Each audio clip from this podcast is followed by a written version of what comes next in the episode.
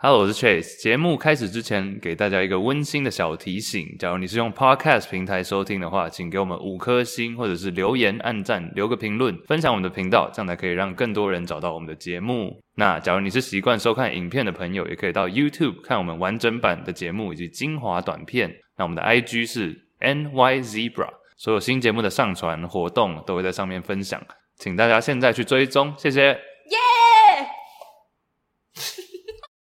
三二，欢喜就好。我已经在倒数了，三二一，大头啊！笑屁哦！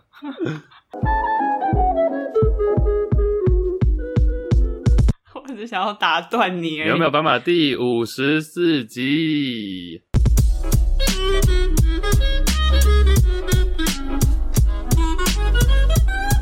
耶、yeah!！十四集喽！今天心情怎么样？还不错。因为下雨吗？没有，今天没下雨。今天天气可好的呢。还是因为刚刚看了江南大叔的影片？都不错。哎、欸，台中终于停止停水了，各位，yeah. 恭喜各位台中人。大概总共三位吧，喊我们两个。哎，我们听众分布最多是哪里？应该也还是北部吧，我在猜。北部的朋友可以来台中玩喽。哎、欸，不对，不对，不要，不要，不要，不要，不要，不要！现在疫情，不要乱揪，疫情不要乱揪。我怕你们到苗栗就已经有点危险了。苗栗最近也是恐怖，大家在家了，在家。像我们已经在家防疫快三周了。嗯哼，哎、欸，台中间零案例耶，拍手，再拍手，耶、yeah！对，台中就是九十棒，台中九十棒。所以你刚刚看了大叔的影片，觉得怎么样？你说江南大叔吗？因为我上一集不是讲到吗？很赞啊、嗯！对啊，我们刚刚莫名其妙不知道为什么在开场前看了一段那个江南大叔赛，他去 AMA 哦，就是美国的一个 American Music Award，类似金曲奖，或者诶应该说更像那种什么 KKBOX 什么风云奖之类的。风云榜，对对对对。哦、oh,，OK，反正他就去表演，然后跟一个我好我不认识的歌手，你来介绍，他们两个就合作，我觉得那舞台魅力很棒这是二零一三年的时候，我记得，因为我刚刚突然提到这个影片，是因为我们在讲说，诶，我们在讲什么？在讲我们上一集啦，在讲上一集录什么？结果讲到江南大叔那时候那个 Gangnam Style 影片很红嘛，然后是 YouTube 史上、嗯、那当时是最多点阅，那时候他还被邀请到这个 AMA，就是美国音乐奖吧 （American Music Award），然后表演跟 MC Hammer，I don't know MC who，MC Hammer 是一个算是歌手加。跳舞的人，他就是很嘻哈那种。他最有名的歌应该是那个吧，Can't Touch This，嘟嘟嘟嘟嘟嘟嘟嘟，Can't Touch This。哦啊，哎有哎有听过哎然后那时候他们两个大叔，因为两个都已经四五十岁，然后在那边跳，但是跳的很嗨，全场嗨起来。哎他们跳得超好的诶诶我刚刚没看到那影片，都快要忘记赛原来这么会跳哎 有喜感吧？但就是他也算灵活。对啊，嗯哼，大家可以去看一下。二零一三，你就打 Psy P S Y 跟 M C Hammer，应该就有这个影片了。但画质有点差，但还是不减爽度不减。嗯、yeah，今天对今天很多话题呢，今天很多时事相关，但是也是从时事去探讨一些背后的原因跟逻辑，觉得蛮有趣的。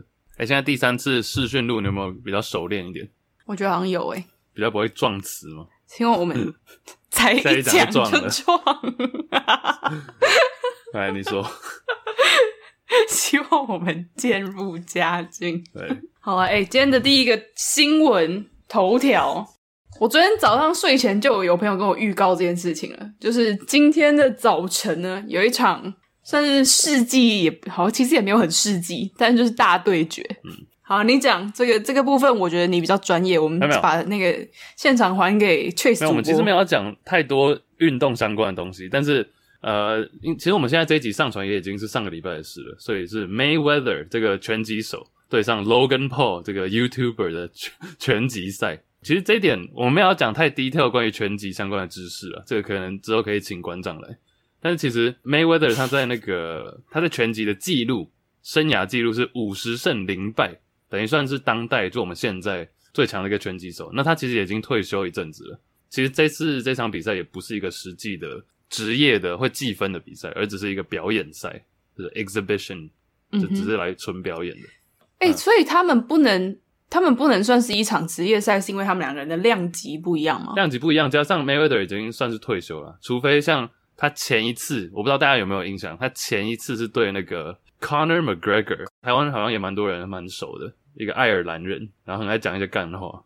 他那一场就算正式比赛，对，因为 Conor McGregor 不是一个拳击手，但是他挑战他是用拳击的方式，就是说我们来打一场真正的拳赛，然后他们两个都是职业的格斗手、格斗选手这样。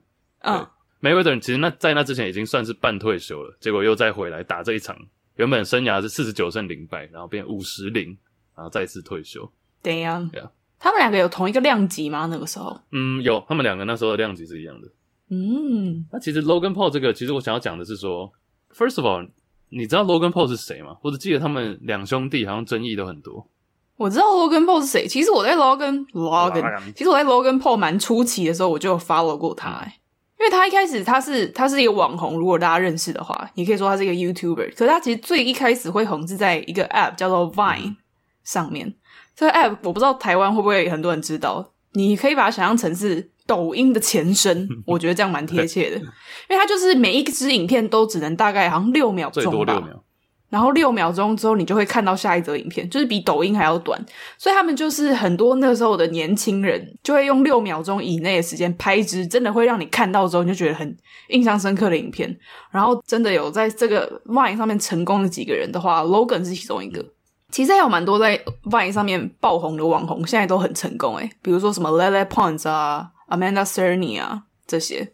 我在摇头。他们其实都不是，我会知道是因为他们其实这些 Vine 出来的。呃、uh，Viner 他们后来转型之后，他们全部都搬到 LA，然后住在同一栋公寓?他们就会一直互相 feature，然后一直拍影片，嗯、然后就越来越红。嗯、所以我那时候会看到 Logan Paul 也是因为这样.但我后来就没有很 follow 他，我就只只记得他长得很像那个 Hercules。你说 Hercules 要怎么讲？海克力士，哦，就是大大很壮，对不对？就是白白，然后很壮。嗯、其实我对 Logan Paul，我忘记是 Logan Paul 还是 Jake Paul，他们有一次最大的一个争议不是去日本吗？然后去日本的一个自杀公园，结果在他的 YouTube 影片里面就直接拍出那边有人的尸体，就对了。对，然后被大家踏伐。我嗯、呃，那个时候这个争议还蛮大。它应该不算是一个公园，它应该算是一个森林吧。嗯。然后他们其实原本就只是去那个森林，想说，哎，听说这个地方很多日本人啊会来这里自杀，嗯、这里自杀率很高。结果他们拍一拍，真的就有拍到尸体就掉在那，嗯、然后他们就。做出一些 reaction，就是这样哦，Holy shit，what the fuck 之类的，然后对这一类，然后他们就有把这整支影片都放上 YouTube，然后就受到各界的踏伐。这应该是他最大的一个丑闻吧。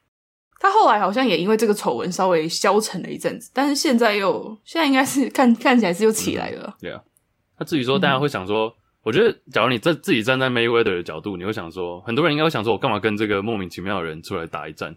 搞不好我还输，而且 Logan Paul 现在二十六岁，跟我们一样大，然后 Mayweather 已经四十几了，所以说要是打输不是很难看吗？后来发现这个背后的诱因实在太大了，嗯、大家要不要猜一猜看？大家先猜一下，你们觉得他们出来打这一场比赛可以赚多少钱？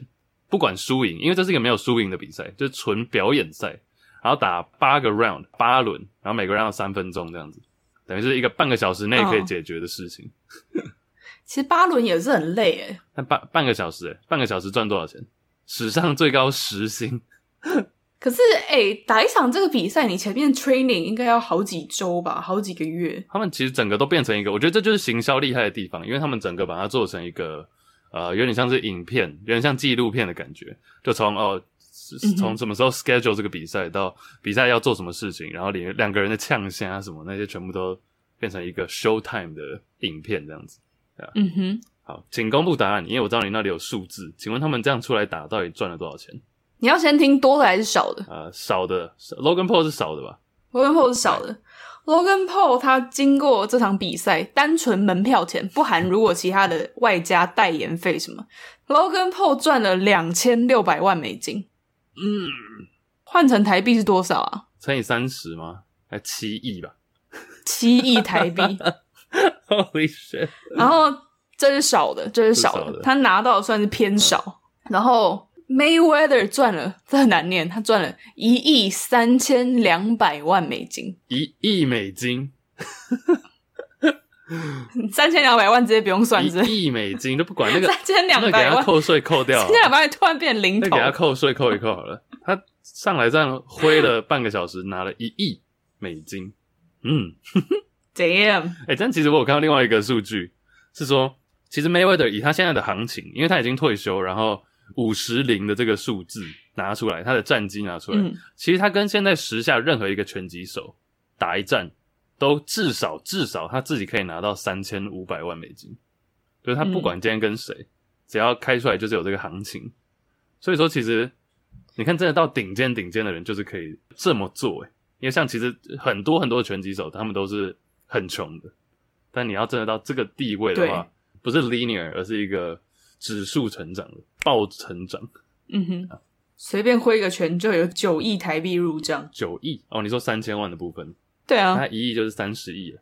真的很狂哎、欸！到三十亿可以买下几间公司，就台湾的那种，比如说百大企业或者前五百大什么的。I'm just curious，其实应该不行哎、欸。但我觉得这整个比赛，我还没有看这场比赛，因为其实你要付钱哦。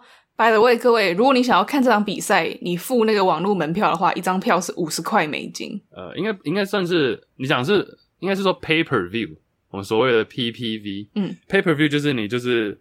你付一笔钱，然后只能在你这个 device、你这个电视或你这台电脑上面看，每看一次要付这个钱这样子，嗯、然后是四十九点九九美金，这个是全集基本上行情大概就在这边。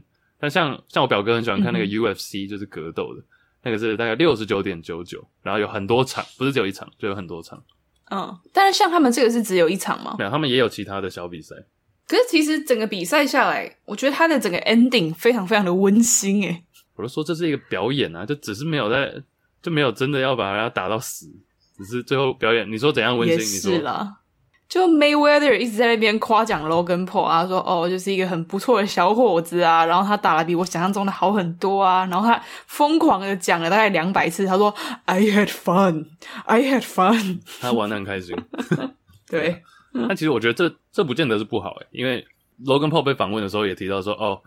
你看，就他有点像是在鼓励年轻人，就说：“你看我这个现在二十几岁的年轻人，然后现在我竟然可以站在同一个擂台，跟世界冠军、嗯、one of the greatest，one of the greatest of all time，这是一个拳击里面最强的顶尖的人物啊！你们也可以、嗯、like 就是 like keep dreaming 之类的。所以 OK，其实我觉得这对我觉得这对他们两个人都是一个很好的个人形象的行销。诶没错，就可能我原本以为我我原本想到的 Logan Paul 就会觉得哦，like 屁孩。” Yeah, he's famous. Sometimes a clown 这样，但是你现在就觉得 respect 没有那么夸张吧？respect，但是我会对他的这个，就他愿意投入这个心力，然后还有他愿意去尝试这件事情，你就会觉得，哦，就觉得可以值得被尊重啊。这集英文会不会讲太多？剪辑的时候再剪掉。我我有我后来有讲中文吧？我知道，我只是这样。Anyway，哎，但是像你刚刚说 Mayweather 一亿嘛，然后 Logan Paul 至少有两千四百万、两千五百万。前一次 Mayweather 跟那个 Conor McGregor 就这个爱尔兰的干化王打的时候，他的钱也是 guaranteed，光是绝对至少可以拿到的。他们在签合约的时候，guaranteed 就是一亿跟三千万，就 Mayweather 一亿跟 McGregor 三千万，这个就是绝对有的。美金吗？美金绝对有的，其实就已经超过他们这一次的收入了。结果，嗯、结果我刚刚讲的是合约上嘛，实际拿到的。因为其实都没有真正公布，但是大家这样自己加一加，实际 Mayweather 拿到的是，就这个拳王拿到的是二点八亿美金，然后 Conor McGregor 拿到的是一点三亿美金。我说这些数字对我们来说都是天文数字，but just think about it，这可以退休两辈子吧？退休两辈子，Yeah，单纯分享不一样的世界，我们接触不到的世界，嗯、而且我们今天忘记开场了，呜呼。Oh shit！大家好，我是 Iris。Hi，我是 Chase，欢迎来到我们节目。在这个节目里面，邀请大家和我们一起聊聊那些你不知道、你不知道的事。我们忘记开场了。You don't know what you don't know，just like 拳击手赚的钱。嗯哼，哇，好像很顺呢。我们没有把这段剪到前面吗？没有啊，没有要重剪到前面，就 Let it be，Let it be，好，Let it be。OK。诶、欸、但其实也因为这样子，我去抄稍微查了一下。首先，我想先提一个问题好了。Logan Paul 对我来说，他们有点像是他们这些 Vine 啊，然后转到 YouTube 等等的人，我会觉得他们有点像是 famous for being famous，因为他们原本就有一点名气，然后这个名气让他们滚雪球越滚越大，然后最后他们就变成一个很有名的人。但他们有名的原因是什么呢？哎，就是因为他们原本就蛮有名的，就是 famous for being famous。有些人是歌手出来然后变有名，有些人是演戏变有名，但他们一出来就是一个名人。我觉得这就是现在网络时代会出现的人，他们一出来就是有名。那为什么？你可以说哦，他有拍过这些影片什么，但那其实感觉都不是重点，他就是一个有名的人物，像 Kim Kardashian 那个卡戴珊家族也是有点这样的感觉嘛。So，我觉得他们家族应该是最严重，就是 famous for being famous。但我就想说，那你觉得台湾呢？台湾有谁是这样子 famous for being famous 吗？其实应该也就是一些 YouTuber 吧，就像很多，因为我自己很少看 YouTube 吧。然后很多人，你即便没有看 YouTube，你也是听过啊。比如说像我就会听过什么这群人啊，反骨男孩这种的。Like I don't know them，我不知道他们是谁，我也没看过他们的影片，但是我知道他们，这样就已经有点像是 famous for being famous 了吧？嗯、这我知道的这群人是，我是我是各国 YouTube 都不看的人，但是这群人应该是以演戏、嗯、演 skit，就是那样演戏出来出来，我也不知道哎、欸。但对我来说，我就觉得哦，他们会红到我耳里，就是因为他们够红啊。嗯，钟明轩算不算啊？嗯、他也算是蛮就是有名的人物，应该也算吧。但钟明轩红是因为煎熬啊，最最早最早的时候啊，煎熬的。对啊。但就是所有的名人爆红都有原因的吧？就像卡戴珊家族应该是石敬秀。嗯哼，对啊。但不是说一个。也可以说这是他们的作品了。嗯哼，嗯，我觉得在现在这个年代，对于这种作品的定义，或者你的代表作的定义，其实越来越模糊了。因为可能你真的就是一支影片爆红，像我们说江南大叔赛，算是 Gangnam Style 爆红嘛，right？但其实你要我讲出他其他的歌，我也讲不太出来。嗯。那真的是因为这首歌让他变得世界有名吗？是，但是他这个 fame 怎么可以维持那么久？应该不只是，我相信不只是那一首歌而已吧。诶，江南大叔其实好像在前年的时候，他有创立了一个自己的经纪公司，然后也是做的蛮成功的。嗯哼，还有那个吧，台湾之前有一个 YouTuber，我我知道他叫小玉。哦，我知道很多丑闻，他们好像争议都比较大。那我我刚稍微看了一下小玉的 YouTube，他前一支影片已经是一年前，然后是道歉。哦，是哦，对，是一支道歉影片。哦、但台湾有很多 YouTuber，我觉得都很棒啊，像那个我。前两年很爱看那个台客剧场，台客有丢，对，净滩什么的，嗯，我也觉得他影片不错。伯恩的影片也蛮好笑的，啊，但但他们伯恩，我都觉得他们是真的有在做一些，他们就想要做 product 出来，他们想要做产品出来。台湾还有一个很有名的网红，应该算是时尚圈什么的话最红的网红，应该是茉莉吧？OK，你有听过吗？是大学生的没，以前那个茉莉嘛，因为我小时候会看。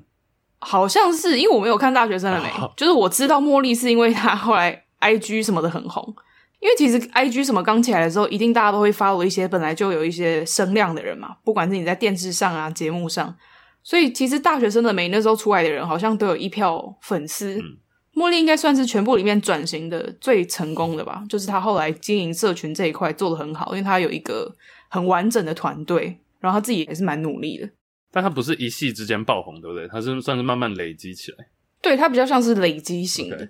其实像你看他们这次打的这场比赛这样下来，一定也会有很多后续的收入或者是后续的 benefit 好处啊。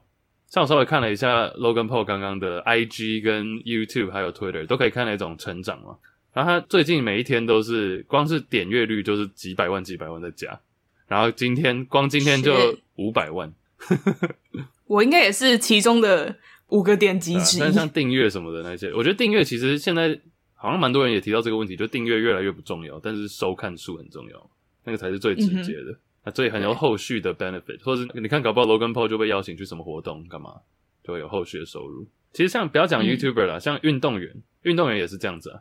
去年我们上次有分享过一个女性前十大运动员收入排行榜，前十大收入最高的，去年。第一名是那个大阪直美嘛，Naomi Osaka 网球员。然后我上次没、嗯、没记错的话，应该是前十名有九个都是网球员，女生网球员。但男生的话，我刚刚稍微看了一下男生的，有一个人也是网球员，叫做 Roger Federer，大家不知道有没有听过？嗯、哦，费德勒，费德勒，瑞士特快车。他去年赚了九千万美金。OK，他去年赚了九千万美金。但他这里有分说，嗯，是在球场上获得还是球场下获得？那你猜他去年总共在球场上赚多少钱？九千万里面，五百万，五百万，然后你是说另外八千五百万都是场场外，是不是？对，他去年在球场上赚了三万美金，因为因为他去年膝盖受伤没打。哦、oh，OK，对，所以这三万美金只是就是啊，somehow 就有这个收入，他剩下九千万全部都是代言。嗯他形象很好啦，Roger Federer 形象很好，而且他每一场比赛几乎老婆都会去现场，然后小孩什么，他老婆是律师，我没记错的话。OK，他代言最多的像是劳力士啊，然后像瑞士的银、嗯、瑞士银行，然后跟 Uniqlo，Uniqlo 也是他们的代言之一。然后还有他最大的一个合约是跟瑞士，因为他是瑞士人嘛，瑞士的呃衣服也是衣服的代言，那个品牌叫做 On。哦。所以九千万几乎都是场外的收入。Damn，嗯，哎、欸，但是这样九千万看起来，Mayweather 打一场拳就比较多嘞。嗯哼，Shit。但 Roger Federer，、哦、但 Roger Federer 在去年是第七名。要不要念一下前面？Uh -huh. 不知道大家有没有听过？第六是 Neymar 足球员，第五名是 LeBron LeBron James。你看，像 LeBron James 这边，他就有场场上赚三千万，然后场外赚六千万，所以其实就是你知道。OK，大概比较比较平均一点。然后像前面前三名就是有那个 Messi 梅西跟 C 罗，对啊，Of course，他们也都是他们都是场内场上赚比较多，然后场外赚比较少。哦，真的哦？第一名就是 Conor McGregor，而且我刚刚为什么说场外就是 Logan Paul 跟 Mayweather 这次打完，他之后一定会赚更多，因为 Conor McGregor 去年在打架，光打 UFC 这样赚打架赚两千万。但他场外赚了接近一一点六亿，是，怎样？所以我说后续绝对会有更多东西来。而且我觉得其实这也蛮像是两个世代的交接吧，就可能真的很多很小 follow Logan Paul 的人，他们不知道拳王的历史、嗯、或他厉害在哪里，然后借机也认识了 Mayweather。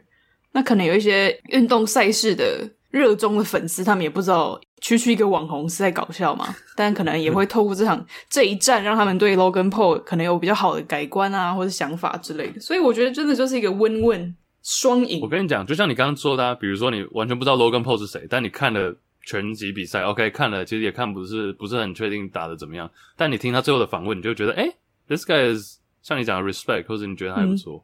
对啊，所以说 overall 没有一个不好啊，只要不要被揍死就好了。学起来？怎么学起来？操作一波。你说我们，不然我们来办一场打架，我跟你对打，pay per view，要一百块可以看我们两个互打的。使出脸部涂鸦、啊、？What？胖丁的技能不是这样吗？我在唱歌。哎、欸，他是把那个麦克风，胖丁的麦克风可以直接唱唱一唱，直接拆下来是麦克笔。哎、麦克风跟麦克笔前面两个字一样。只有我发现吗？我，我发现了。啊，前面这样会不会讲太多啊？其实讲到网红，我也想讲，我也给你看了另外一个影片嘛，关于这个人叫做 Charles Ramsey。要我稍微讲一下这个人是谁吗？还是其实这个话题有点沉重。对，这个话题有点沉重，而且 我们虽然说讲到他好像他是一个很好笑的人，但其实这一整个故事还蛮冗长的。然后他只是其中一个非常小的配角。嗯，我可以稍微先点一下这个人为什么有名。Charles Ramsey 是在克里夫兰这个地方，诶，克里夫兰在 Ohio 这个州里面。那 Ohio 这个州也是 Logan Paul 他们的那个州。好，那先不管。他那时候是有一天 Charles Ramsey 他去吃麦当劳，手上拿着一个大麦克在路上啃。然后他前前几天才刚跟老板吵架，所以他其实最近有点不爽，然后快要缴不出房租了。这样，他在路上吃他的汉堡。结果突然听到隔壁花园、隔壁的一个院子里面有一个女生在叫，他觉得哇哇靠，是不是有人被家暴还是什么？然后他就过去，结果那个女的是说放我出来，救我出来，但那个门是锁的，里面的有一个小门微微打开，但是外面的大门是锁的。这个女的必须要尖叫才可以让 Charles Ramsey，我们就叫他查尔斯好了，要让查尔斯这个人听到，在路上，他觉得不对劲，反正他就赶快把这个女的救出来。他把门踹开，对，他把门踹开，他把门踹开之后，把这个女的救出来。这个女的立刻跟他说：“报警，我的名字是 Amanda Berry。”结果这个查尔斯就想说：“What the fuck？Amanda Berry 这个名字怎么那么耳熟？”结果一报案才发现，这个女的已经被警方那边列为是已经消失的人口，就是已经失踪很久了。所以这个人已经失踪很久，然后甚至很多人都说已经死了。结果发现 Amanda Berry 是被关在某个人，就这个房子，我们刚刚讲他被锁在里面这个房子里面的其中某处被关了十一十二年，而且 Amanda Berry 出来的时候跟这个查尔斯说里面还有人，这时候警方就直接冲进去，发现这个坏人这个凶手叫做 Castro 卡斯楚，然后他里面绑了总共三个女生，然后这个 Castro 是在这三个女生都是可能在中学的时候。就是直接在路上随机就说：“哎、欸，你要不要上车？”然后就把直接他们带走，然后就关在这个房子里面，关了都是十几年。然后这三个人都已经被、嗯、这三个人在警方那边的记录都是已经显示，要么是失踪很久，要么就是已经找不到，要不然就是甚至有人说已经死了，谣言说已经死。因为其实里面的我忘记这三位其中一位，有一位的妈妈还有去找类似那种，在一个电视节目上哦，说我女儿在哪里？结果那个命理师还是谁都说你女儿已经死了。所以命理师的话不一定是准的。哎、欸，其实我真的觉得这一整个故事非常非常离奇。然后我觉得你刚从邻居的角度出发也很有趣。其实这个男生这个 Castro 他是先后绑架了这三个女生，然后你就想说怎么会这么容易就绑架小女孩？其实有一个很关键的原因，是因为这个卡斯楚他是一个校车司机。然后他其实，在校方那边就有说他是一个很不称职的司机，就有时候会自己乱开车啊，然后会偷开车，怎么丢下车上的学生去买东西来吃啊之类的。然后他就是在开车的时候，他就会可能搭讪路边的自己一个人走路的小女孩，就说：“哎，要不要载你一程？”然后有些小女孩就这样上车了，然后就被他载走。嗯，对。但是像我们刚刚说，为什么 Charles Ramsey 在在当时，这也是我高中那时候，为什么他是一个网红？就是因为他那时候被。有点像是帮助警方破案了嘛，就很多 local 当地的电视台就去访问他，就说：“哎、你那时候怎么会就是愿意这样子挺身而出，或者是你那时候是因为什么原因让你觉得要伸出援手？”结果他就说：“因为查尔斯是一个黑人，他是一个黑人大叔，是一个很就看着大家可以去找他的照片，就很好笑，也可以看这个影片。他讲话就是非常的幽默。”他被访问，然后这个查尔斯就说：“当我看到一个白人女性跑来向黑人求助。”那绝对是逼到无路可走了。他就说，他原文是说：“I see a little pretty white girl runs into a black man's arm，就来找我这个黑人求助，代表一定是事有蹊跷。”这句话就让他有点像当时爆红了，这是大概接近十年前这件事情，这个影片就被疯传，然后大家就开始讨论，然后很多人就说他是美国英雄啊之类的，然后还有。欧巴那时候总统是奥巴马嘛，然后还有很多像什么饶舌歌手那个 Snoop Dogg 什么都有打电话给他，就跟他说，Dude, you're the man。Snoop Dogg 连这个也要掺一脚，Yeah。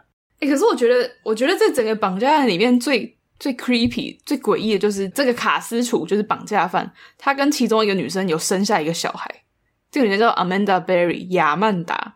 然后我之后看那个亚曼达的访问呢、啊，他说他就是小孩生出来以后，因为他还是都不能离开家嘛。然后他的小孩也从来没有踏出过家门一步，但他还是希望他的小孩可以受教育，他还是想要教他读书写字什么的。他就会在家里面模拟带小孩去上学，他就会带小孩在家里面走路，然后说：“哦，看到红灯，好，我们停下来哦，要左看看，右看看，然后继续继续走，就可能绕个几圈，然后坐下来说：‘OK，我们到学校喽，拜拜，妈妈爱你，什么什么之类的。’然后他就要在退场之后再出场，假装是 OK，我今天是你的老师。嗯 ”就他一切一切，他都要这样自己自导自演，然后教导他的小孩，好有心哦。我觉得蛮惊人的，对啊。而且其实你去看那个这些被绑架的女生，她们后来都有一些访谈，嗯、我觉得听他们讲话，他们的谈吐意外的非常非常的正常，诶嗯哼，就你会觉得，诶听起来完全像不像是一个被关在房子里面十几年的人，嗯，很大的原因可能是因为他们有在看电视吧。他们说他每天就基本上就是在看电视。我、哦、其实不知道他们有可以看电视这一点呢，但我会觉得蛮意外的是说，我觉得其实也不是说意外，就是说，因为他们被关的时候都是大概青少年时期，所以他们其实是有经历过一般正常的人的生活，然后被关进去也不是一直被，嗯、当然是当然是这些他们遭受到不人道的待遇啊，或者是被性侵等等，但是他们其实都还是保有，他们只是身体被禁锢在这里，但他们其实脑袋也是清楚的，他们知道外面的世界是怎么样。嗯而不是说像你讲从小到大就一直都被关在那边，像他们后来生出来的那个女儿一样，嗯、所以有这个绝对有差别吧？但世界各地这样的案件其实也是非常非常的多，欸，嗯、而且很多其实都是为了要性侵。像卡斯楚他也说，他之所以绑架这些女孩，就是想要让他们当性奴隶。fuck，他就说他从小到大就是对性有很莫名的执着啊。你之前不是给我看一个奥地利的那个，就最近二零二一即将被拍成新的电影，有个奥地利的事件，嗯、要不要稍微讲一下那个？那个我觉得更扯诶，这个是我偶然查到的，就是一个在奥地利的案件。然后这个案件我觉得更诡异的是，因为它是家庭内发生的，它是一个家庭，就是爸爸妈妈、小孩，然后这个小孩是一个女儿。然后爸爸在女儿十八岁这一年，他就骗她说，哦，他要去地下室什么拿个东西，叫女儿去帮他拿。然后从那天起，他就把这个女儿锁在地下室里面，锁了二十四年呢。怎么哪里有地下室是多大可以锁一个人锁二十四年，然后不被发现？他们那个地下室好像是蛮大的，而且他们的第一层楼好像是租出去的，所以住在第一层楼的人不是他们的家人。然后重点是，他就骗了所有人，他连他老婆都骗，他就骗他老婆说：“哦，女儿好像是离家出走了。”嗯，然后他还强迫他女儿写了一封信回去给。他老婆看就说：“哦，我离家出走了，然后你们不要来找我，我不想要被找到。嗯”但事实上是他女儿从头到尾都在那个地下室里面。然后这个女儿被找到的时候，好像已经四十几岁了。然后爸爸那个时候也已经七十三岁了。然后他也是基本上一个礼拜至少三次的强暴她，然后跟她生了七个小孩。他跟这个女儿生了七个小孩。最诡异的是，他还合理的领养了其中的三个，然后跟他的老婆一起抚养这三个。孙子，这这太怪了吧！但世界各地真的就很多这种怪事诶。但所以他老婆完全不知道那些人就是他的孙女，不知道。Oh、我想说，他不会觉得这个小孩跟他老公长得有点像吗.那个男生是声称说他在他的门口捡到了这三个孩子。Some weird ass shit. Oh my god！哎、欸，其实那时候我有这个奥地利的，我刚看他拍成电影嘛，叫做《Girl in the Basement》。地下室的少女女孩，不知道拍完了没？嗯、我现在看还没有介绍。但其实这件事情，像你讲的这些这种事情，真的很多诶。我记得那时候刚看完那个查尔斯，嗯、就我高中那时候看到那个报道事件的时候，我买了一本书，叫做《A Stolen Life》，被偷走的人生，《A Stolen Life》。嗯，这是二零一一年那时候出版的。然后被绑架的这个人叫做 J.C. Dugard，然后他也是被绑架绑了十八年。好久哦，like oh my god，我还没，我到现在还没有看，但是我就记得我那时候买了放在书柜里，我现在看到偶然，就像你讲的这种事情真的很多，而且你记不记得我其实印象很深刻，小时候去机场，我小时候去机场的时候，机场外面都会贴那种失踪人口，嗯、然后通常都已经是那种失踪超级无敌久的人，大概十都十年起跳，比如说民国八十几年就消失到现在，然后小朋友，嗯。所以很多的小朋友是这样，不要讲国外，而台湾本身就已经很多了。嗯。嗯，我现在刚好打开那个，在我们在台湾这边的失踪儿童少年资料管理中心，就已经有写说，每年离家出走的人大概有四千个，然后有六千多个人是失踪的。你说现在吗？此刻啊，此时此刻，现在很多诶，非常多诶。未满也太多了吧？过我讲过去几年好了，平均来讲，未满十八岁这些就是青少年嘛，或者儿童少年。二零一七年有四千三百个，二零一八年有三千九百，二零一九有四千一百，所以都是大概大概四千左右。一平均一天有十个人离家出走，当然离家出走很多人会回去，但很多人就这样走了。哎、欸，这个数字有吓到我哎，连台湾都这么多了的话，国外还得了？Yeah. 然后寻获率，但其实我们有，当然警政署这边有资料显示显示说，其实我们有持续在优化这种查询系统，最后有百分之九十二的人都有回来，但其实八 percent 也是很多，嗯，有越来越好，但是就社会安全网的建立有越来越好，但是八 percent still alive，而且我觉得好像这些绑架人的人啊，他们在外人看起来都会表现得很正常。Oh yeah. 你就会听到人家说，哦，他就是一个邻家好爸爸，像那个查尔斯，他跟卡斯楚是邻居嘛。他说卡斯楚就是，哦，我们就是好邻居，我们还会一起 barbecue 啊，一起跳骚莎啊，干嘛干嘛的。那边吃烤肉、跳舞，这些都是在他那个 interview 里面讲到的。We eat ribs with this dude。Yeah。而且还有一个蛮 creepy 的，就是他其中一个绑架的女生叫做 Gina。然后这个 Gina 呢，其实他妈妈非常非常努力的，一直有在找她，然后还有建立那种社区巡逻队啊，然后就大家一起帮忙找什么之类的。然后那时候找 Gina 这件事情，大家也都蛮热衷来参与。卡斯楚本人参加了至少两次找 Gina 的活动。Oh my lord！然后他还他还把那个他妈妈在发的那种寻找 Gina 的传单带回家给 Gina 看。然后 Gina 就说他看到那个传单就是非常非常的情绪很激动，然后他就一直把那个传单。贴在他房间里面，他非常宝贝那张传单，他觉得那是他跟他妈妈最接近的连接，因为他妈妈把这个传单发出去，然后他拿到了，他觉得那是他可以最靠近妈妈的一个物品了。对，This makes me sick，这让我有点想吐。所以我觉得这可能就是一种犯罪心理吧，就是你有多过分，你就会想要装的多好来弥补。就不是很多罪犯，他们反而会跑去做一些志工啊，然后做很多善事啊之类的。这种案件不是很多吗？你现在这样让我想到很多做善事的人，是不是平常都在干一些勾当？不没有，that makes sense。对，你这个是合有点合理啊，因为坏事做多的人也想要用好事来弥补。最后卡斯楚的待遇跟大家讲一下，他被关，他被判决要关一千年，一千年，一千年以后。哎、欸，对啊，我们上次不是有讨论到说，如果你要一辈子被关在监狱，跟你可以死刑，你会选哪一个？卡斯楚他虽然被判了一千年，但他在入狱之后一年多他就上吊自杀了。嗯，对，所以他已经死一阵子了。哎、嗯欸，你有没有发现那种关在监狱上吊自杀？你会想说，我以前都会想说，怎么会这样呢？因为不是都有人在看，或者是说他们要用什么？怎么可能给他们绳子或什么上吊自杀？你知道他们都用什么吗？棉被吗？床单、毛巾、床单、棉被。嗯，呃。哦，但是也分享一下查尔斯的待遇好了。查尔斯获得了当地的汉堡店 终身荣誉会员，就是他吃汉堡永远都不用钱。Oh my god! Good for him. Good for Charles. Good for him. 其实你刚刚说这种犯罪人士或者是犯人啊，他们的心理层面的一些纠葛也好，或者是要用做善事来弥补等等。其实这后来警方有找到这个 Castro 卡斯楚在房间留下的遗书，就这个犯人留下的遗书，在很久以前就已经写了，嗯、是在他原本家里，不是在监狱里，是在家里。他的遗书写说，他之后留下来的财产要留给这些被他关在这里的女生。嗯，so, 我不知道这也是不是一个弥补作用。他知道，他很早就知道，他一定迟早会被抓到，会被扛。嗯，被找到之后，他相信他是死路一条啊，留下来的这些东西。财产什么的，就想要留给这些女生这样子，因为他其实应该也没有什么家人朋友可以跟他，可以知道他这个人是到底是怎么样，或者有任何的家人朋友、儿女，他有他有小孩啦，只是他应该跟他们也没有很 close。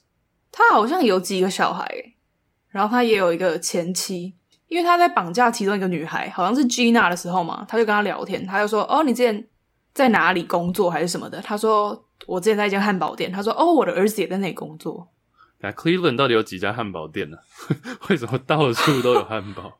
好像是 Burger King 吧，我没记错的话。It's so American。对，你刚刚讲这个，让我想到他有一个女儿，就这个坏人，这个 Castro，、嗯、他有一个女儿，跟被绑的其中一个女生是同学，同一个学校，是好朋友。Yeah. 但他声称他不知道这件事情。OK，Maybe、okay. it's not true。啊、你记不记得我们之前有看过一部电影，也是跟这个有关的？哦，oh, 你说我们两个人。第一次约会看电影看的那一部电影，嗯、我们第一次看的应该是那个吧？我们第一次看的不是《动物方程式》吗？Zootopia？不是吧？我一直记得我们两个第一次看的电影是这一部诶、欸。这两部应该是差不多时期吧？我有点忘记，我觉得在我印象中这一部是我们两个第一部一起看的电影。哦，记错人了。没关系，我也常记错你的生日啊。记错电影还好而已吧？啊，厉害。叫做不存在的房间，英文叫做不是 room，我一直想要讲。我们现在在 room 吗？对，英文叫做 room。嗯，有应该有蛮多人看过的吧？那时候在台湾算是红，二零一五、二零一六的时候。嗯，也是在讲一个女生被绑架，然后关在地下室不见天日，然后还生了小孩等等之类的这样的一个电影。她是被关在那个啦工具房里面了，我记得。嗯，就是她被一个女生被关在。工具房里面就被这个大叔，他是一个大叔，然后也是被就关在里面了，然后性侵，然后有生了一个小孩，然后那个小孩是一个男生，小男生，然后每次就这个坏坏人要进来这个工具房的时候，他妈妈就会叫那个小孩躲进去一个衣橱里面，我没记错的话，印象中就是这个弟弟从来没有看过这个坏人，也就是他所谓的爸爸。嗯，然后最后要试着这个妈妈就试着要让，也是像这个妈妈跟 Amanda Berry 也蛮像的，就是她有一直教她小孩说外面的世界长怎样。虽然说对这个小孩来说，嗯、外面的世界就像是就是一个比较有点像是未知的空间这样子。最后应该是我记得他是不是要他小孩装病还是装死之类的？最后是先装病再装死。他就一直跟这个男生说，这个小男孩生病了，生病了，你一定要带他去看医生什么的。然后，但是这个男的，就是这个绑架犯，他一直不愿意冒这个险，他一直不愿意带这个小男孩去看医生。然后最后，这个妈妈就骗他说，这个小孩因为你都不带他看医生，所以他死掉了。然后他就把他的儿子包裹在一个地毯里面，就用地毯把他儿子卷起来，说：“你现在把他载去一个地方，好好的埋葬吧。”嗯，然后辗转，好像是他儿子就。有因为这样子逃走，然后就去求救了。嗯，我记得他好像是把它放在一台卡车上，就那种你知道 pickup truck 搬家的那种卡车。弟弟就躲在地毯，因为被卷在地毯里面嘛，然后就从那车上有点跳出来的。有兴趣的人可以去看一下这部电影，我觉得他描绘的也蛮好的。嗯，我记得也得了很多很多的奖。哎，那女主角后来有得奥斯卡最佳女主角。Oh damn！好，大家可以去看这一部《不存在的房间》。女主角是 Brie Larson，哎、欸，她也很年轻诶，她才三十一岁，真的。哦，好年轻哦！就那时候她才二十五、二十六，跟我们一样大。怎么最近大家都跟我们一样大？因为我们已经开始老了。你讲这个会不会踏伐？哎、欸，她有得过金球奖，这个 Brie Larson 也蛮酷的。她有得过金球奖，还有奥斯卡跟艾美奖，就是电视的，有点像金钟。她算一个三金吗？哇塞，两金堪吉。哎、欸，他就是他是惊奇队长哦，哎、欸、Brie Larson 就是惊奇队长啦，Captain Marvel 啊，女生，right? 你不知道 Captain Marvel 是谁吗？就跟钢铁人他们那是一个系列的啊，复仇者联盟他也有演哦，oh. oh, 原来就是他哦。英雄片我就还好啊，我就没有那么熟。嗯哼，想到这些人被关在这种地下室，或是关在一个房间里面这么久，突然觉得我们现在。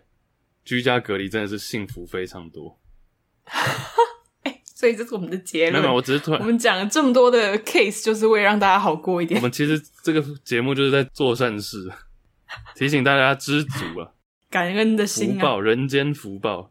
其实像我现在已经在这个房间十几天，现在感觉起来跟那个什么几几年、几十年感觉起来真的是太幸福了。我要珍惜，知足。你也有你的 room，对啊。我觉得最恶的，目前听到最恶的还是你讲的那个奥地利的，大家可以之后关注一下那部电影，叫做《Girl in Basement》地下室女孩。嗯、好了，诶、欸、那稍微讲一个比较稍微也不是严肃，介于严肃跟有趣之间。接下来这个叫做 “Work from Anywhere”，就我们不是最近常常听到人家说在家工作吗？“Work from home” 或者什么的，“Work from somewhere”。你上次还说什么、嗯、在咖啡厅工作吗？“Work from cafes”。对，之前在哈佛商学院，他们有做一些研究，一系列的研究啦，就是在探讨说在家工作这件事情，还有在世界各地何时何处都可以工作这件事情，到底有没有效率，然后要怎么样才可以有效率？因为我们最近不是都会说在家工作导致效率变低啊，或者是你没有那个动力，或者是很容易被分心等等等等。那到底这个中间的平衡点在哪里？嗯、然后他们就提到说，其实过去这一年很重要的一件事情是，虽然说 work from home 就在家里工作。效率比起一般的在办公室里面工作，效率是稍微低一点啊。讲到这里，其实很多人就会说：“哦，不会啊，我很有效率啊，或者什么。”好，我讲的是平均下来，平均下来效率比较低。嗯、但是，we are getting better at working from home。就在家工作这件事情，哦、我们有已经，我们已经越来越进步了，越来越上手，我们越来越会在家里工作，我们越来越会远端工作。Uh huh. 所以说，其实假如说你这个曲线这样画出来的话，其实是。迟早可能会追上，甚至是超越，你懂吗？就是我们虽然说在家工作，现在在这个初期，二十一世纪初期，因为电脑、因为网络、因为科技，我们慢慢会在家里工作，啊，效率其实比起办公室还是略差一点，但是我们有越来越进步的迹象，尤其是在过去这一年的疫情这样下来，嗯，所以说是有可能追上的。那另外，其实我他们有比较几个 pros and cons，就几个优点跟缺点。这边也可以稍微讲一下，他们选出来也不是选出来了，就是研究出来在家工作最重要的几个优点跟缺点。那他的角度比较像是从公司的或者是老板的角度在讲。比如说第一个优点就是办公室的租金嘛，或者办公室这个空间需要花需要花的费用。然后第二个就是找人才，其实找人才就不管是 interview 还是怎样，就不用那么的繁琐，可以在家里进行线上。其实这个大家都很熟了。那另外就是，嗯，我觉得这一点蛮有趣，immigration issues 就是移民跟移民相关。因为其实你今天要到任何一个国家去工作，其实都是需要签证。那这个签证其实不光是等待的时间，那个等待以及它的文件等等所需要的人力都是 extra cost。那今天我在任何一个地方都可以做的话，这个优点就很显著嘛。另外一个就是前面其实一直提到的，就是对员工来讲，员工整体会比较开心，因为你可以选择，你是有选择的情况下在家里工作，或者在任何一个地方工作。那其实员工整体而言的开心指数也会比较高。当然，这不是说像我们现在不一样，嗯、我们现在是因为疫情的关系必须在家，这是有差别的啊。所以 work from anywhere，他一直强调 work work from anywhere，不是 work from home。anywhere 就是你今天可以在任何你想要的地方工作，而不是只能在某处工作。那缺点，其实缺点，远端工作的缺点也蛮多的嘛。比如说，光是时差，比如说我今天在来自各地、世界各地的员工，那时差就是一个很大的问题。另外就是说，嗯，很多的新知识 （new knowledge）、新知识要分享的时候，其实没有那么顺利，没有那么容易。这一点其实我有很大的感触，因为其实我们公司很常会试用一些新的软体，比如说我们最近我们老板很喜欢试用一个东西，叫做 Know Your Team，也是一个网络的平台，然后就是让公司之间内部、嗯、有点像是内部的。沟通更顺的一个网网站，一个平台，或者是 Trello，Trello 就是一个有点像是记事本，就是说记录说一个公布栏啊，然后让大家一目了然说哦，现在每个人分别在做什么事情，嗯，类似这种，我们就很常用这个。但当大家都在远端工作的时候，这方面的新资讯或者新平台的使用上，就会需要一点时间，让大家都在同一个 page，make everyone on the same page，对，新知识。另外，其实就是因为公司很大的一部分是你会跟同事 bonding 嘛，你会跟大家有 social，你会跟大家去聊天，会跟大家认识。那其实这个在 online 的平台或者 Zoom，我们现在在 online 就比较难进行。另外就是很容易公司内部也会变成说，每个部门跟每个部门自己变比较 close，很少有跨部门的合作，或者跨部门可能就变成只是开会而已。嗯，基本上就是这样了。列举几个 pros and cons，优点跟缺点。你自己有没有觉得，因为你自己一直都是 work from anywhere 的感觉，你自己有没有哪一个比较最难克服的缺点是什么？还有一个缺点我没有讲啦，这个应该是你可以 relate，叫做 slacking，就很容易不小心耍废，或者不小心一天就这样过去了。你自己这几个 pros and cons，优点跟缺点，你自己有没有哪个比较有感触？可是我觉得。我当然真的是从还没有毕业开始，我就一直是 work from anywhere。但我觉得我跟你刚提出的这种 pros and cons，就是优缺点，我很难去真的做比较，是因为我觉得你刚刚提出的优缺点是以公司为一个基底出发的。就像我，我不会面对到其他部门啊，我也不会面对到其他同事，我都是对我的客户或对不一样的公司。所以我觉得在这方面我是比较自由一点，就是我不会有那种哦新资讯不流通啊，或是。办公室同才之间没有办法互相 hang out 啊，这种问题。但是我觉得 pros and cons 好处当然就是我我已经很习惯这样移动，然后我很喜欢在不同的地方工作。对我来说，我觉得这个效率是比我在家工作还要高的。就我在外面咖啡厅工作的效率远高于我自己在家里工作的效率。嗯，可能因为我已经习惯这种模式了，所以你说效率低，对我来说其实还好。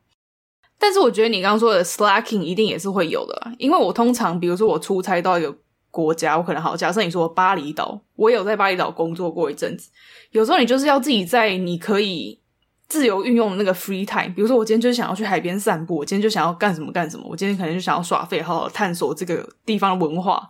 所以有时候你就是要面临到说，你一定要去切割你在一个地方的时间。我不能说我今天就是去了一个地方，我把所有时间都花在旅行。就我要自己去切割好，说我有一半时间就是要拿来工作，即便我现在在一个 paradise，、嗯、我也是要认命的，就坐在咖啡里面好好的完成我的工作。对，所以我觉得比较难的是，你要在对我来说啊，我要在旅游的心跟工作的心之间做好一个切割，不可以说我工作的时候一直想说我要出去玩，嗯、然后去玩的时候一想说我有什么工作又没有做完，就是这样会让我玩的不尽兴，然后又工作的不好。对，所以我觉得这个是我一开始比较难办到，但是我在后来，我觉得都就像你说的是，是会越来越上手的一个东西，所以对我来说，现在就还蛮 OK 的。其实像最近戏谷啊，就美国戏谷那边的很多公司，包含 Facebook，嗯，其实他们都有 work from home，就让你在家里工作的这个 policy 嘛，这个政策。但其实他们也有提出说，假如说你今天要离开，假如说你今天要离开戏谷这个环境的话，他的薪水也有一个 plan，是说你的薪水要做调整。对于这个，你的看法是什么？这个我也蛮好奇的。当然不是 Facebook 只有 Facebook，或者说只有特定的公司这样做，很多。公司都有提到说啊，那既然大家都在家的话，那其实薪水上是不是需要分配重新调整？你对于这个你觉得合理吗？你是等下你是说他们会被减薪吗？嗯，以这样的来讲，绝对是减薪啊，因为戏骨的花费比较高嘛。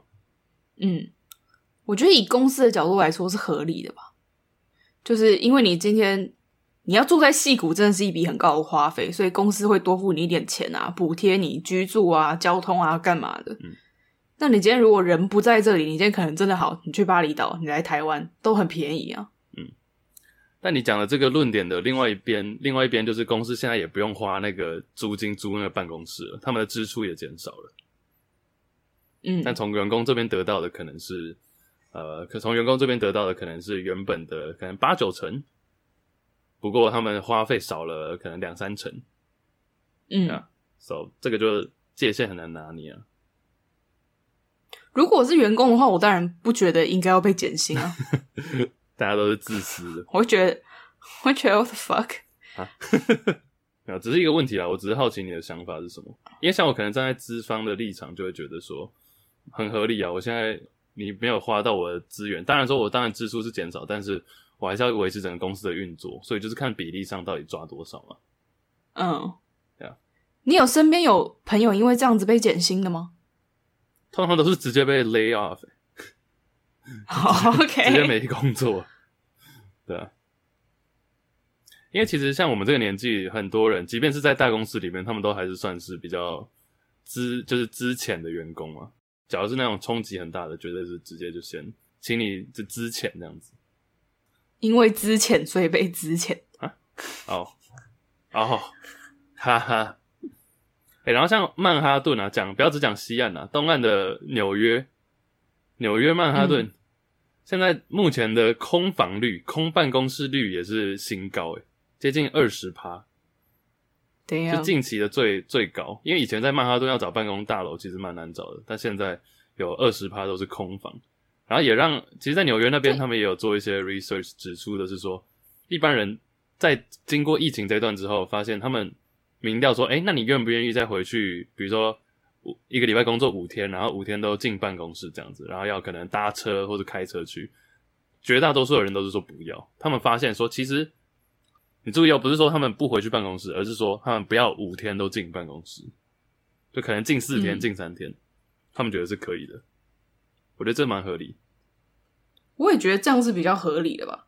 其实这一波疫情也多多少少就是帮助大家。学会在家工作嘛？对啊，所以说大家在家工作的效率，我一开始就讲嘛，大家在家工作的效率，对啊，是越来越进步的。比起二零一八年在家工作的效率，那迟早可能会追上。嗯，对啊，所以我觉得这也会间接造成以后我们所谓的朝九晚五、周一到周五这种生活应该会减少很多。嗯，对于很多人来说，嗯，其实我就想说，诶，那要是以后改成一到五上班，但是你可能二四是在家工作。Actually, that's not bad，也可以减少一些自然的，比如对大自然环境的损害、开车等等。但这只是我很粗略的想法。我其实觉得最主要的应该还是，比如说你如果家里有家人的话，你可以多一点时间跟他们相处，多一点自己的时间来运用，这样。嗯，因为光是在，尤其是美国或者说日本好了，上个班可能有时候你都要来回两三个小时，嗯、那其实是很大的一个时间消耗啊。嗯其实这边有说整体，我觉得这个不准，因为它是看整体美国整个整体的数据，但是美国很大嘛，嗯，平均每个人呐、啊，我觉得台湾可能也差不多，平平均每个人一天大概花五十到五十五分钟在 commute 在交通上面，所以你一个礼拜下来就可能接近五个小时的通勤时间，嗯，对吧？五个小时几乎就是半天的工作量，都花在交通，就可以听两集纽约没有斑马，对啊。我就觉得我现在开车的时间变少，听 podcast 数量也变少。嗯哼，其实另外这个研究，我觉得提到一个点，我个人觉得有趣的是说，以前我觉得研究所那时候我们很常讲一个一件事情，就是在解决教育研究所里面，在解决 brain drain，brain drain，brain 是大脑那个 brain，drain 就是有点像排水口把它排掉，brain drain 就是说一个地区的人才流失越来越严重。然后其实很多教育的政策都是试着在改变这件事情，嗯、或者是公共政策，就是在试着改变 brain drain。我们之前有提过 Andrew Yang 嘛，现在在选纽约市长那个人，他有出一本书，然后里面的数据就有提到说，百分之八十的美国，比如说所谓顶尖学校的学生，毕业之后，six for six 就都在做六种类似的工作，比如财经啊，比如说呃顾问业啊，比如说呃科技业啊，比如说呃研究所教职等等，反正就这六项，这六个，然后都在六个特定的。都市大都会区，像纽约、洛杉矶、旧金山、芝加哥等等，所、so, 这就是一个很大的问题啊！嗯、因为你照理来说，你从世界各地或者是美国各地网罗了这些所谓的精英分子进来，结果大家毕业之后都在做的差不多的事情，然后都在差不多的地方，那其实这对于人才流失是很严重的。嗯、所以其实 Work from Anywhere 他们有发现一件事情，就是你让这些员工选择到他们想要去的地方工作。当然，很多人会说：“哦，那我去巴厘岛，或者我去夏威夷，这种一边度假一边工作，好爽。”但有很多数的人其实是回到自己的家乡，回到自己熟悉的地方，因为他们可能会想说：“好，那我现在要找一个花费少一点的地方。诶，那我的家乡其实是还不错的选择，至少我有这个熟悉度在。所以其实这有点变相的解决了人才流失的问题，因为大家都回到自己成长的地方工作，work from home。”但你的吃喝拉撒都在那边，所以你就有点促进了当地的经济。当地的，嗯哼我觉得蛮有趣的，人才回归，这就是 reverse brain drain，就是人才流失的相反，人才回归。其实像我现在在我们公司这样也有一点吧，就是我在台中，那我台中算是我从小长大的地方，那我们也在雇佣员工啊，现在没有了，大家不用投履历。但我觉得真正要算得上是人才回归，也要他。因为可能有些人只是像你说的 work from anywhere，他还是为芝加哥的大公司工作。嗯，即便他在他的家乡。哦，对啊，但就像你讲的，我今天回到我自己的家乡里面，我叫 Uber Eats 好了，我觉得也是叫我家乡的 Uber Eats，或者我今天在任何的消费，可能都在这个社区里面、城市里面进行。这样比较像是一个人流的回归。嗯。真正要说是人才回归，可能要他真的投入了当地的。可能在当地创业啊，oh. 有一些新的 project 什么之类的。讲到人才回归这个，就有另外一个例子可以讲，它里面有提到，在有一个州，美国有一个州叫做奥克拉荷马，我不知道你有没有听过，Oklahoma。Of course，Oklahoma，我 neighbor，在美国中部嘛。Why I was in Kansas? Oklahoma 有一个城市叫做 Tulsa，也算是大城市，在 Oklahoma 里面算大。然后他们里面有一个 project 叫做 Tulsa Remote，Remote 就是远端工作，远端的意思。So Tulsa Remote 在干嘛？它的它是一个有点像是赞助你的方案。比如说，你今天要是愿意来到 Tulsa 工作，就不管你是远端工作还是怎么样工作，你要是愿意搬过来，我们就给你一万块美金，一年。Oh damn！一年，你要是来这里住满一年，我们就给你一万块美金。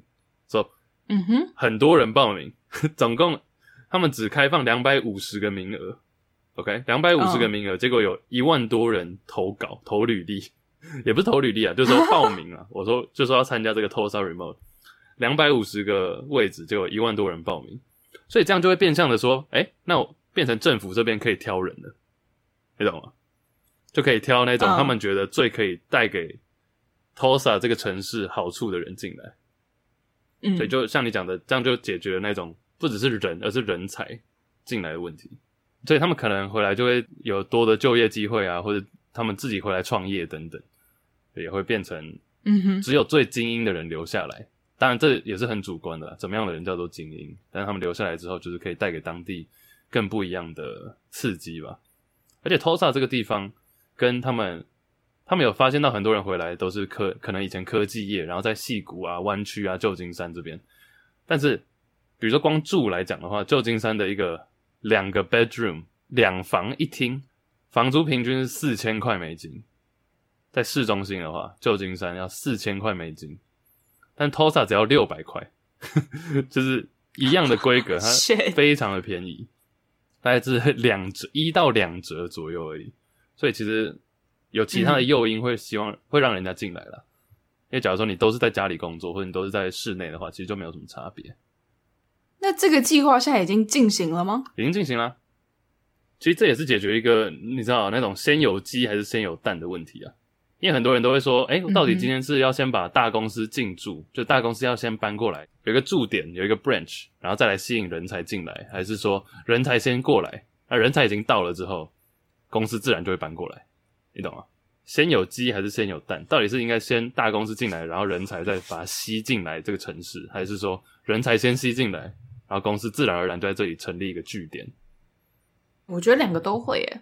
Of course，当然是两个都会啊。只是说，这就是一个比较变相的操作嘛，嗯、因为一直以来都是说，OK，这个城市已经有点成型，然后大公司决定在那里驻点。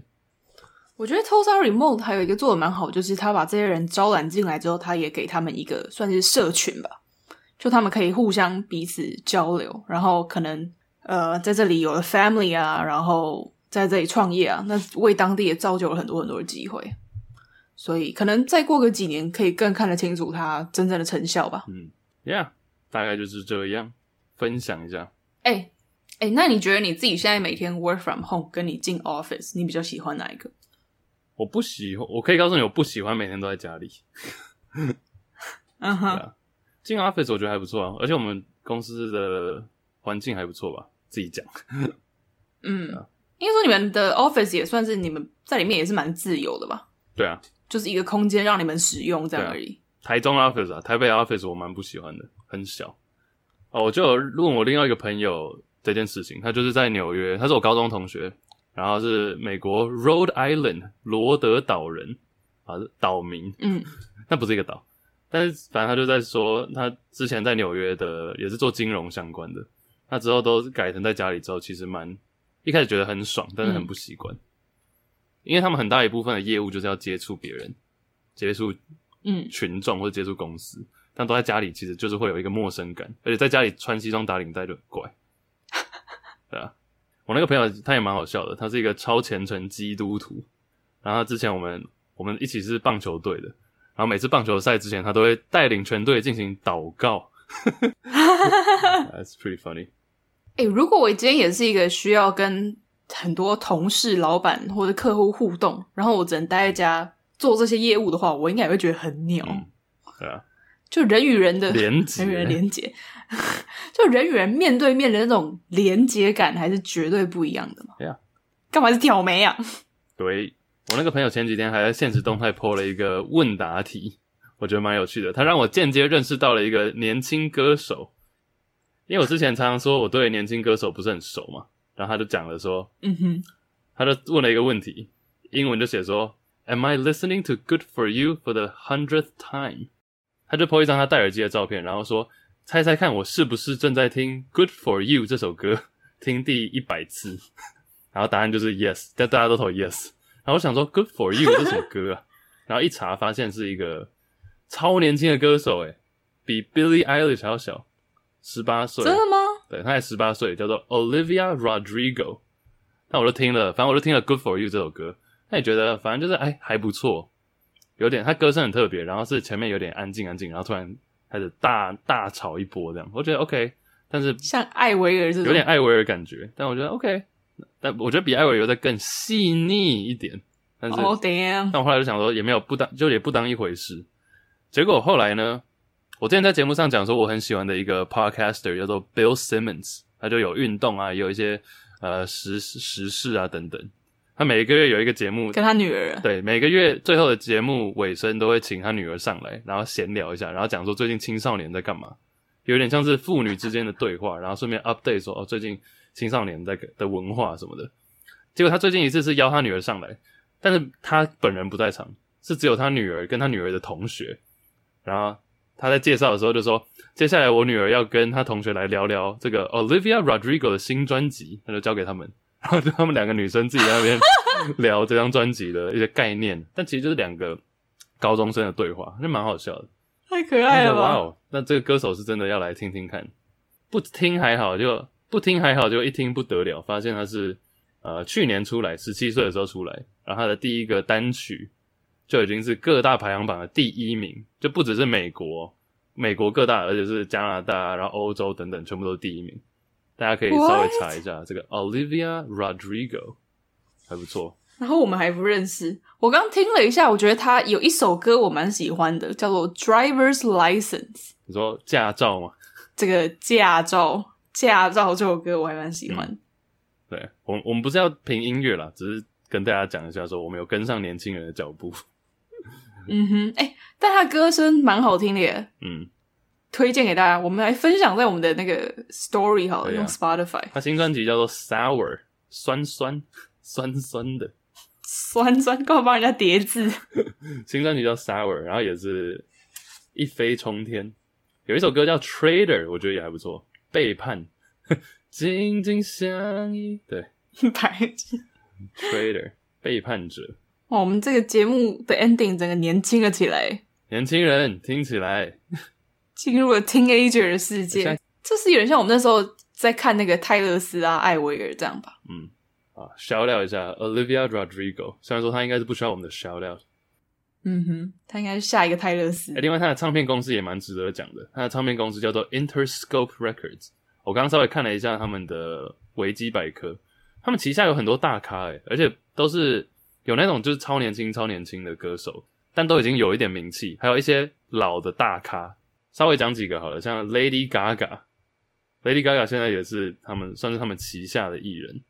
然后阿姆大家知道吗？Eminem，好狂哦！是不是有那个、啊、Selena Gomez？Selena Gomez，这叫什么？赛琳娜，赛赛 赛琳娜，Selena Gomez。哎，认真都很大咖哎。Yeah, 然后也有一个韩团 Blackpink。Oh damn！他们在美国那边的是是由 Interscope 在负责，但是他们在韩国是那个 YG 嘛，嗯、对不对？Billie Eilish 也是他们的？Billie Eilish 也是。然后哦，魔力红啊，Maroon Five，哇塞，Kendrick Lamar，然后那个 Lana Del Rey，然后一个经典的乐团嘛，那个爱尔兰乐团 U Two，不知道大家知不知道？不是那个 MTV 哦。哦，我知道。对啊。哎，所以说到底是因为公司培养的好，所以歌手红了呢？还是因为歌手很红，所以进到这些公司都公司就变得很有名？嗯，没有啦，他们其实 Interscope 算是那个 Universal。这个就讲太多了，这是不是太冷知识了？没有人想知道。但 Interscope 算是 Universal 其呃里面的一部分。然后其实 Interscope 已经成立在三十年了，他们也签过蛮多人，oh, 不一样的人，所以不算是一个小公、嗯、新公司，对啊，只是他们蛮积极在找一些年轻人。有一个两两人组叫做那个 Ray Ray Shremmerd，应该没有讲错吧？Ray Shremmerd，就是那时候有一首歌很红啊，Black Beatles in the Cities。哒哒哒哒哒哒哦，那个叫什么 challenge？你记不记得 Mannequin Challenge？就那个假人挑战。哦，对对对对，就背景会播这首歌，然后影片手机动来动去，然后大家都不动，这样子，就很像大家是那种橱窗里面的假人。That girl is a real crowd 之类的。哒哒哒哒哒哒。好，就跟大家宣告一下，我们也是年轻人在听年轻人的音乐，年轻起来。这样听起来有点 sad。哎、欸，很好奇，大家就是在家里面都会听一些什么样的音乐？可以跟我们分享一下你们的喜爱的歌单，听什么歌手？哦，哎、欸，这可以把今天一整集串流在一起，就说大家现在 work from anywhere 或者 work from home 的时候，都听什么样的歌单？然后要是自己被绑架的话，啊，不是，或是或是有没有花钱看过 pay per view 这种节目或者这种比赛，照次数付费的比赛？我要一个问卷调查。演唱会，我知道很多演唱会也是 pay per view 啊，很有趣的。哎、欸，你工作会听音乐吗？不会，我工作没办法听音乐，我工作也不能听 podcast。哦、工作听 podcast 太难了吧？除非是那种不需要动脑的哦，没有，除非你在哦对，除非是修图啊、画画之类的吧。哦，什么叫不用动脑？因为我自己有时候，我自己之前是修图的时候会听 podcast，但是我自己平常如果是工作的话，我会听。古典或者是 Lo-Fi，嗯哼，好，Lo-Fi 超赞的哦。多说多错，我先不讲了。好啦，欢迎大家推荐歌单，然后各种 work from home 或者在家工作，或者不管在哪里工作的心酸，可以跟我们讲。嗯哼，等下吃什么呢？我想喝汤诶，喝。我想吃腊肠。腊肠啊，端午端午节快到了啊！现在这一集播出应该是端午节吧？哎、yes. 欸，对诶，好了，那就吃粽子配猪血汤好了，好赞哦！哎、欸，冷知识，我是端午节生的哦。好哦，耶、yeah,，好，大家拜拜。Peace, peace, peace. Peace.